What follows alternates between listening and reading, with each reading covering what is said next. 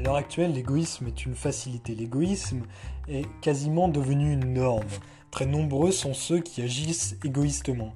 Et ça, c'est une grosse problématique qui tourne autour du fait que tout est facilement accessible. Tout est facilement accessible et par conséquent, tout le monde va agir égoïstement puisque quel intérêt y a-t-il à faire preuve de bienveillance puisque je peux tout avoir facilement? Et c'est là-dessus que la bienveillance se dresse, c'est là-dessus que la bienveillance va pouvoir faire défaut à l'égoïsme. La bienveillance est un courage là où l'égoïsme est une lâcheté. La bienveillance est une force d'esprit là où l'égoïsme en est une faiblesse. Parce que comme je l'ai déjà dit, la bienveillance doit être au cœur des relations sociales. La bienveillance est une honnêteté qui permet à l'un comme l'autre dans les relations de faire preuve d'honnêteté l'un envers l'autre. Et par conséquent de donner à l'autre la possibilité de se regarder et ainsi de s'auto-évaluer. Tu t'auto-évalues grâce au regard de l'autre, mais surtout grâce à toi-même, puisqu'en faisant preuve d'honnêteté à l'autre, tu fais aussi preuve d'honnêteté envers toi, et donc envers tes défauts, envers tes atouts et envers tes limites. Tu vois pleinement tes défauts et par conséquent tu es capable de leur faire face.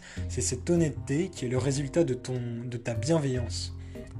Alors bien évidemment, tu peux devenir égoïste par la force des choses, c'est-à-dire par la, suite de déceptions, à la suite de douleurs, de douleurs causées par une autre personne, par d'autres personnes, des douleurs nombreuses et accumulables qui font qu'au final, tu, tu, tu as douté de la notion de bienveillance. Mais c'est justement avec ce schéma de réflexion que tu dois aborder la bienveillance. C'est avec ce schéma de réflexion que tu dois te dire bon bah voilà, c'est en faisant preuve de bienveillance que je vais me distinguer de tous ces gens-là, de tous ceux qui m'ont causé du mal, de tous ceux, de tous ceux qui m'ont fait douter de moi.